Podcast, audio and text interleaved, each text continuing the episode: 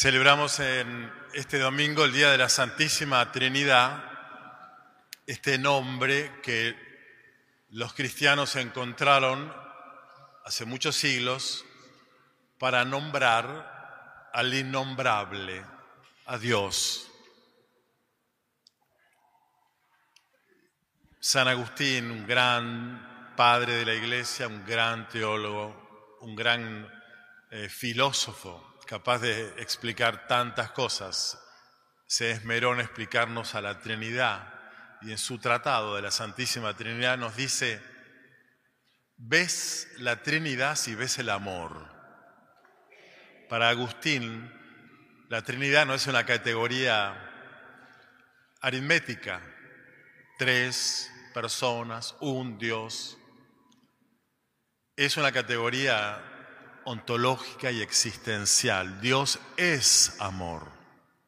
Esta Trinidad entonces es una misteriosa expresión del misterio de amor que es Dios. Y para que exista la experiencia del amor hace falta la experiencia de la alteridad, de la otredad, de otro. Dios es un misterio de alteridad en comunión plena y perfecta. El Padre, ese otro entre comillas que es el Hijo, unidos ambos en el Espíritu Santo, en el amor.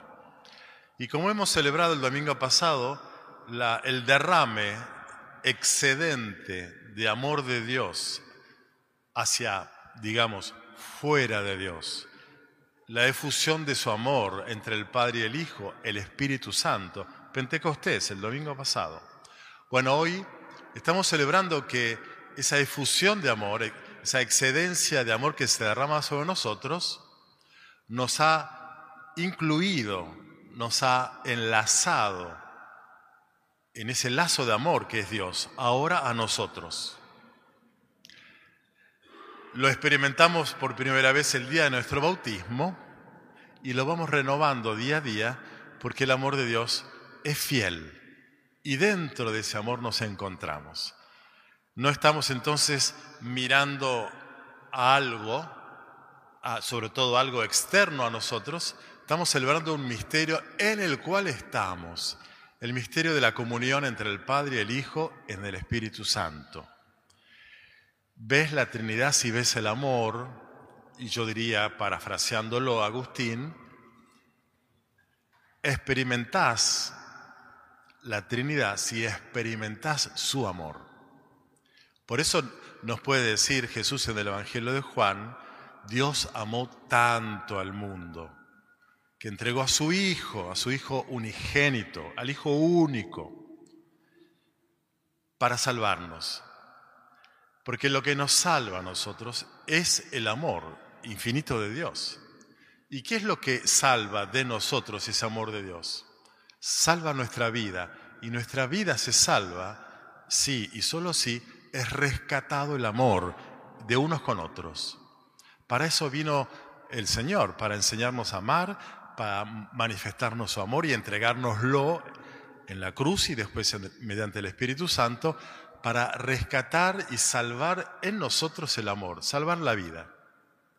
El que rechaza esto está condenado está condenado al aislamiento, a la soledad, a la violencia, a la corrupción, al orgullo. Sumen ustedes adjetivos de quien no está inmerso tal y como pueda en un misterio de amor.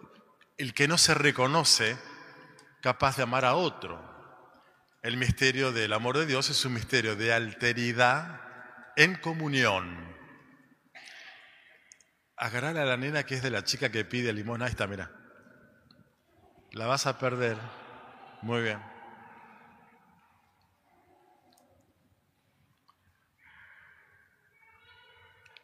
En, la Trinidad se llama circunmincesión, perijóresis esto, en teología de la Trinidad.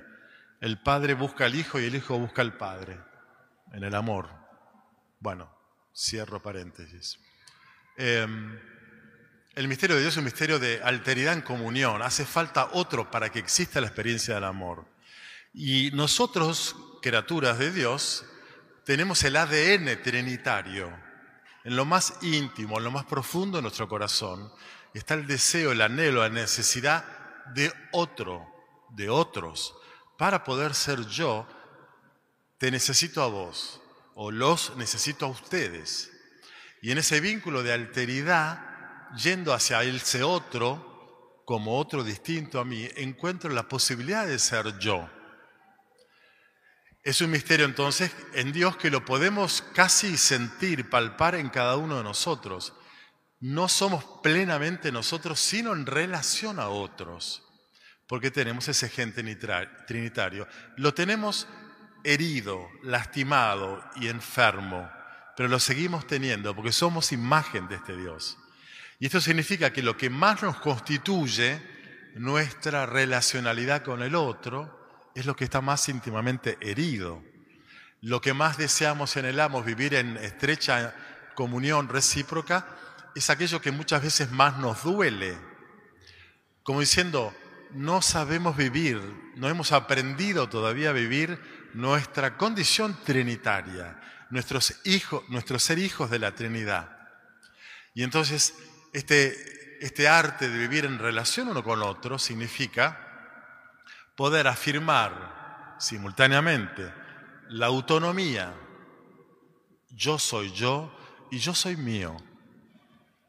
Nadie puede oprimirme, abusarme, apoderarse de mí, nadie eh, puede esclavizarme, yo soy yo, mi libertad me constituye.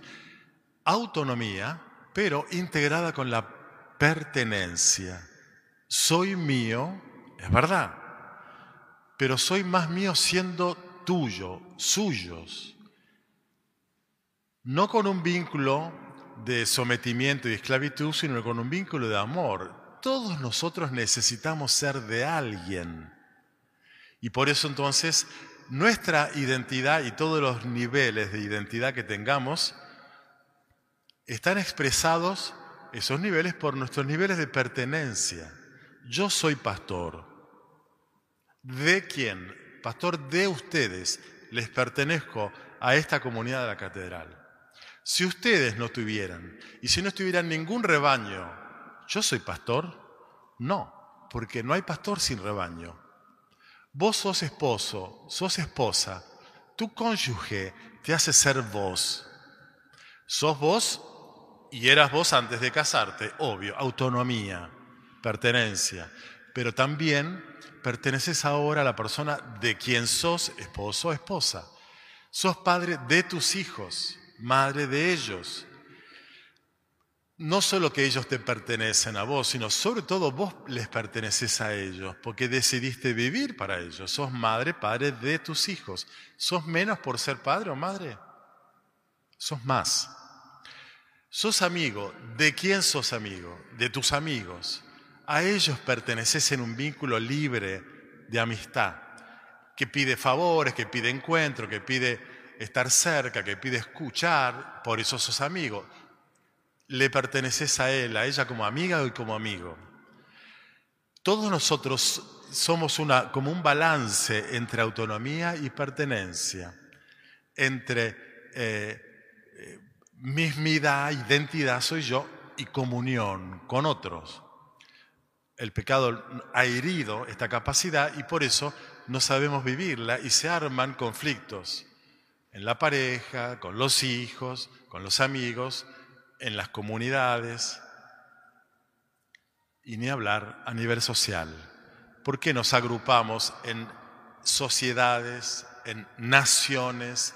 Porque no podemos vivir solos. Necesitamos la patria, Necesitamos pertenecer a alguien, a una nación, a una comunidad nacional. Bueno, somos de la Argentina y la grieta está hiriendo nuestra pertenencia. Reivindicamos ese dogma libertario de autonomía, yo, yo, yo. Y esto significa que no hemos sabido vivir la pertenencia, la hemos vivido como sofocante, como agobiante, como un vínculo que, nos somete en vez de liberarnos en todos los planos, más íntimos como la pareja o también la familia o con los amigos, las comunidades cristianas. Vivan en armonía y en paz con todos, les dice San Pablo a los Corintios. Vivan en armonía y en paz con todos porque había grietas entre ellos también.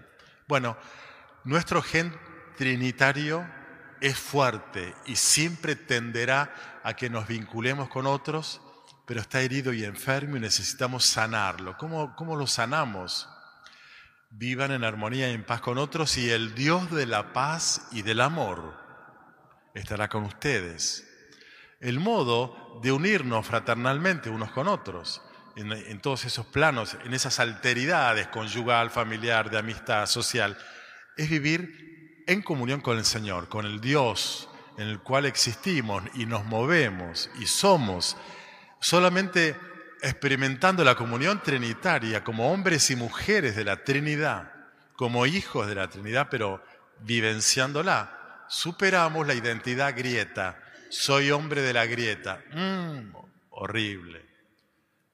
Nuestro divorcio de unos con otros no puede ser motivo de gloria, tiene que ser motivo de pena. No he sabido amar a mi mujer, a mi marido, no me llevo bien con mis hijos, me peleo con mis amigos o, estoy maldiciendo a los que no piensan ideológicamente como yo.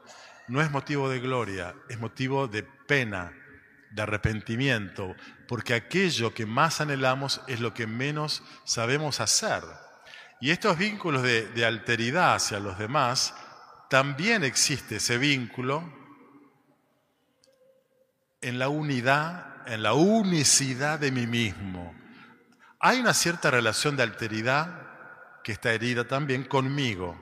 Y a ustedes les pasará lo que me pasa a mí, que a veces estoy bien conmigo, y otras veces no estoy bien conmigo. Que a veces me siento bien de ser yo y otras veces estoy bajoneado de ser yo.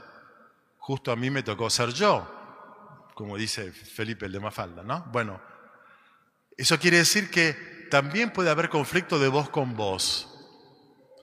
Nuestra falta de paz interior, de comunión de nuestra propia alteridad íntima, hace que, que desparramemos nuestros malestares también en las otras alteridades, las otras relaciones con los demás.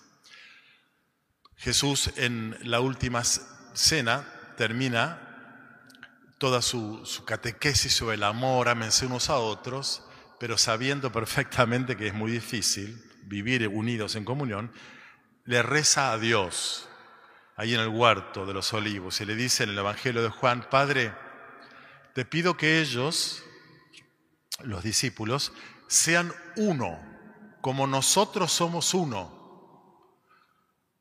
Yo en ti y tú en mí, Padre, que también ellos sean uno en nosotros. La comunión de los discípulos, que son diferentes, como nosotros también lo somos, es posible siendo uno en el que es uno, en la diversidad de las personas divinas el Padre y el Hijo y el Espíritu Santo.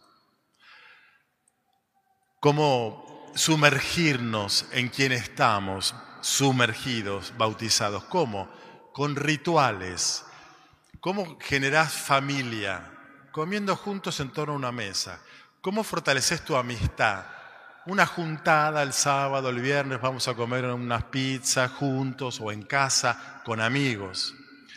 ¿Cómo hacemos para poner en valor, revalorizar nuestra, nuestro amor de pareja? A ver si pasamos de la queja a una cosa un poquito más dulce y más romántica. Bueno, una cena romántica, una comida, vamos a comer afuera, charlamos. La comida es un ritual de comunión. Y Jesús, además de pedir por nuestra comunión y para que seamos hombres y mujeres de comunión, hijos trinitarios, todos, para eso diseñó este espacio, que es una cena, es la última cena actualizada, donde hay palabra, hay charla, pero sobre todo recibimos el sacramento de la comunión. Así lo llamamos a la Eucaristía, ese poquito de pan y vino sobre el cual el cura impone las manos pidiendo al Espíritu Santo que transforme ese pan y vino en cuerpo y sangre de Jesús, en el amor trinitario sacramentalizado en el pan consagrado. El domingo que viene es Corpus Christi, la sacramentalidad del amor trinitario. Bueno, acerquémonos cuando llegue el, momento a comulgar, porque necesitamos sanar ese gen, ese ADN debilitado por nuestras conflictividades con nosotros mismos y entre nosotros. Necesitamos sanar esa conflictividad y recrearla para al menos tener como propósito y como, como lema de vida, quiero ser un hombre de comunión, quiero amar más y mejor a mi mujer, a mi esposo, a mis hijos, a mi prójimo, yo a ustedes y a los que no son ustedes y están haciendo, haciendo bardo afuera, estaban haciendo hace un rato, hombres y mujeres de comunión. Bueno, pidamos este regalo trinitario para poder reforzarlo y celebrémoslo juntos ahora comulgando.